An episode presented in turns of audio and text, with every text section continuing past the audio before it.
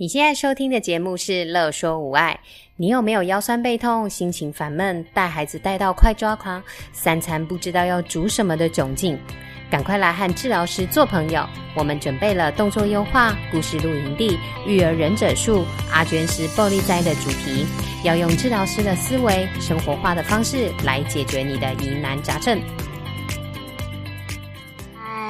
我是双宝妈职能治疗师何贵，欢迎来到育儿忍者树。没错，我现在又在利用深夜的时间在录音。那为什么这周又是育儿忍者树呢？因为小林老师又难产了，是啦。是因为啊，上次我和青蓉呢聊得太开心了，我们还有一些些我觉得很重要的东西呢，可以跟大家一起分享哦。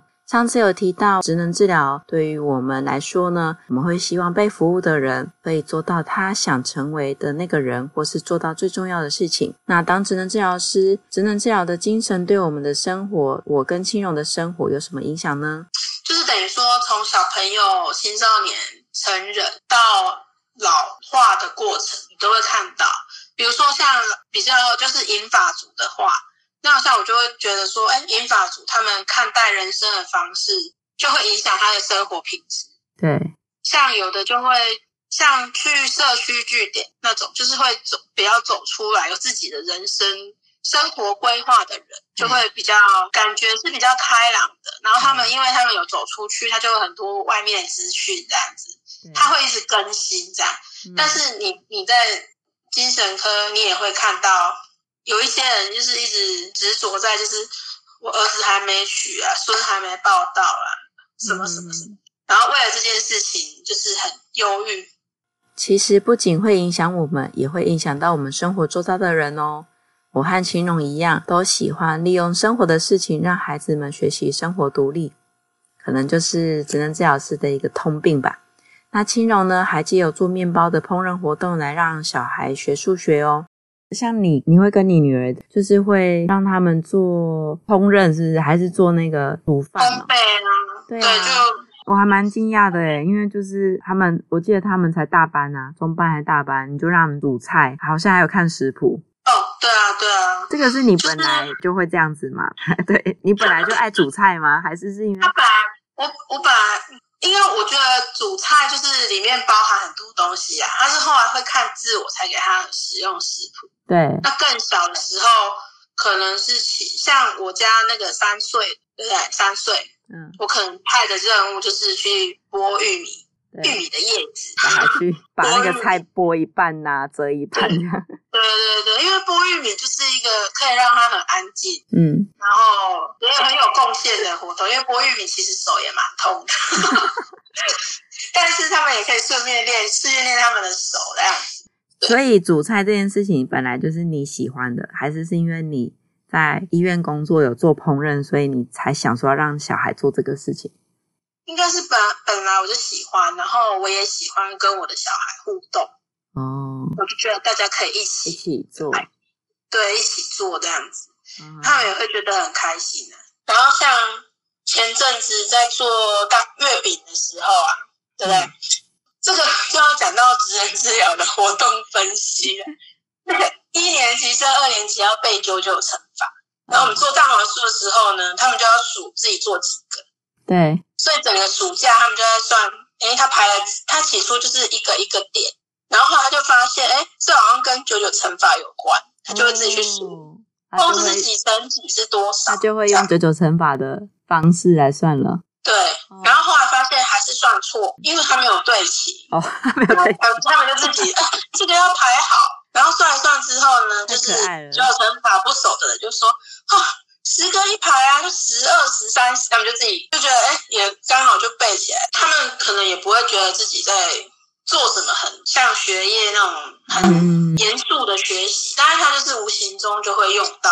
然后像我侄子是二升三，对，对不对？二升三的时候就会学分数哦，几分之几。嗯，所以他在切料的时候。他本来不会，他就是一个一个称，所以他们一开始就会很多屑屑，很多小块小块小块慢慢加上去，加上去，嗯、因为他没有那个比例的概念。对对对，所以后来就是就说，哎，你这一把要切二十五克，你就四分之一呀，然后就切了四分之一。后来发现怎么落差那么大，然后我就说，哎，你们课本不是写说要等分吗？你有切的一样大吗？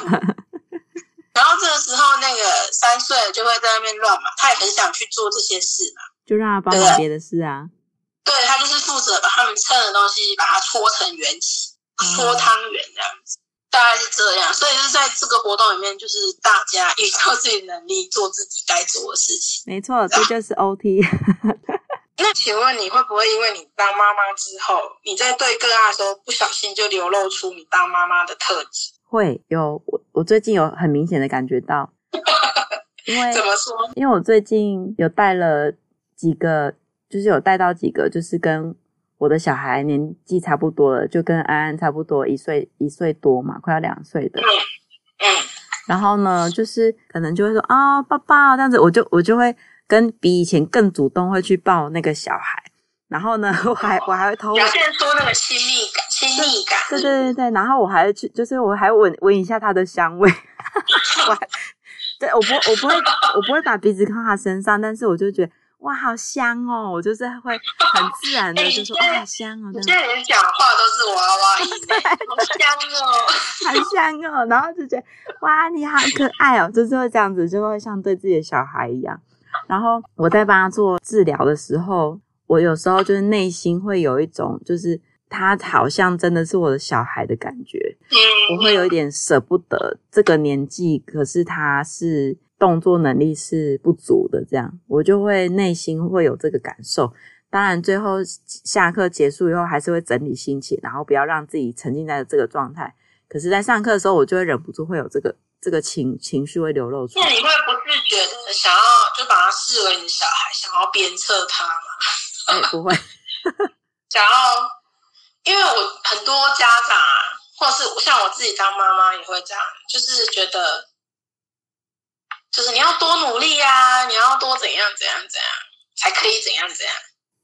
哦，我觉得因为我还没有到这个阶段，因为我的小孩都还很小，然后哎很小的时候也会有啊，像从一岁就会说啊，你多嘴呗，啊多嘴个不想讲，就是还是、嗯、就会有这种东西存在啊。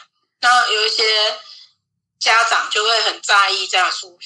就会想要 push 他的小孩去做这样的事情。呃，当然还是会希望小孩尽量在他这个年龄可以做到的范围去独立啊。所以就是自己的小孩本来就就是让他练习生活独立嘛。因为我觉得 OT 本来就是一个职业病啊，就是会尽可能让他独立。所以像他很早我就开始会让他练习脱衣服啊、脱裤子什么的。就算他他真的有一点困难，就是还是会就是让他试着去做这样。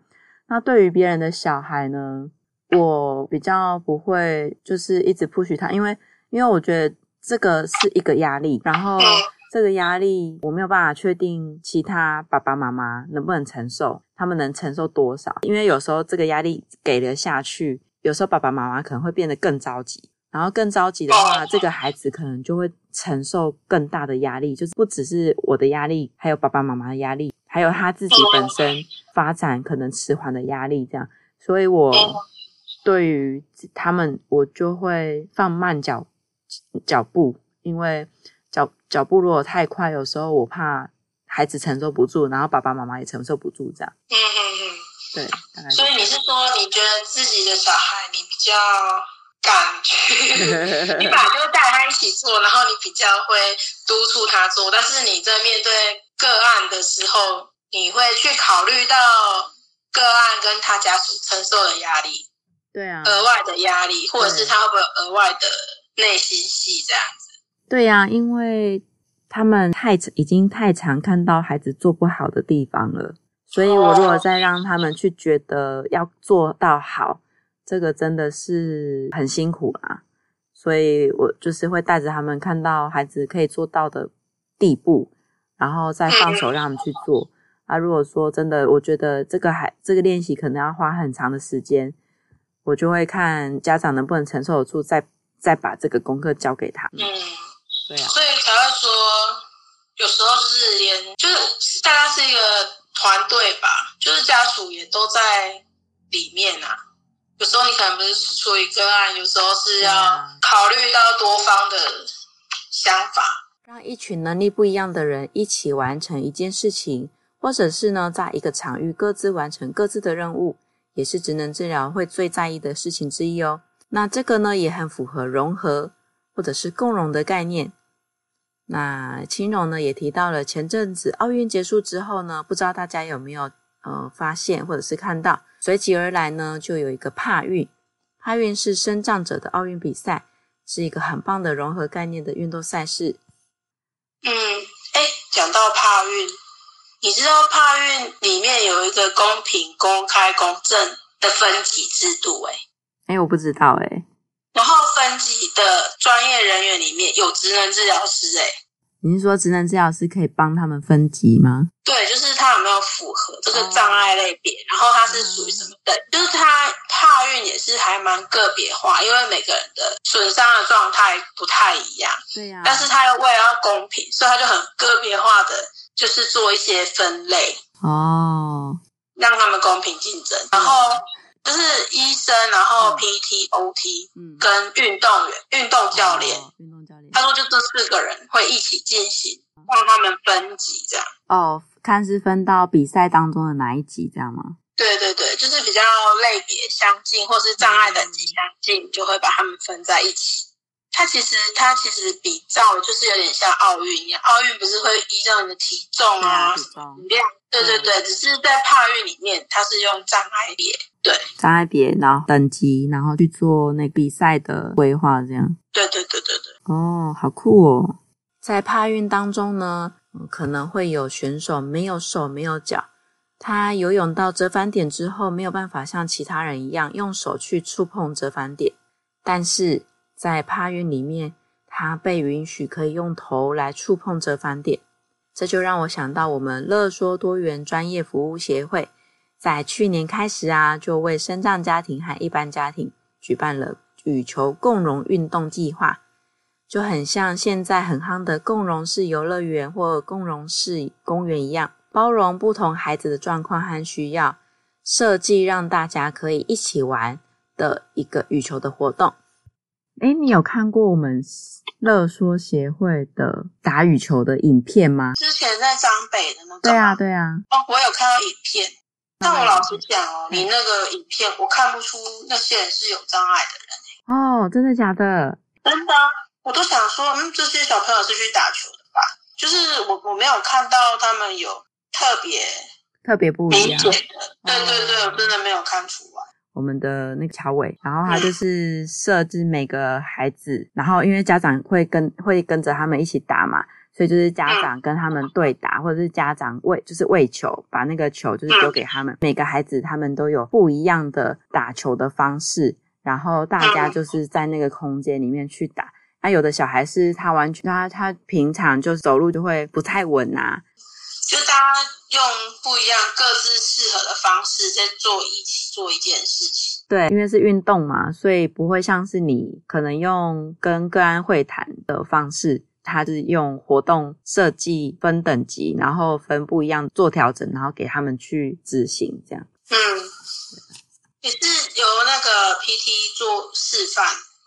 哎，没有哦，没有示范。那个那个空间就是大家各自在忙各自的，各自在跟自己的爸妈对打，或者是那全体也要是各自的爸妈知道怎么跟小孩互动啊。对，所以他们是，嗯，那个应该是已经打过好几次，然后可能就是有个别化的去告诉他们说，他们现在可以是怎么样的喂球，还是怎么样的把球放在哪里，然后让孩子去打这样。然后你看不，你在影片其实也真的看不出他们本来生活当中可能会有出现什么状况这样。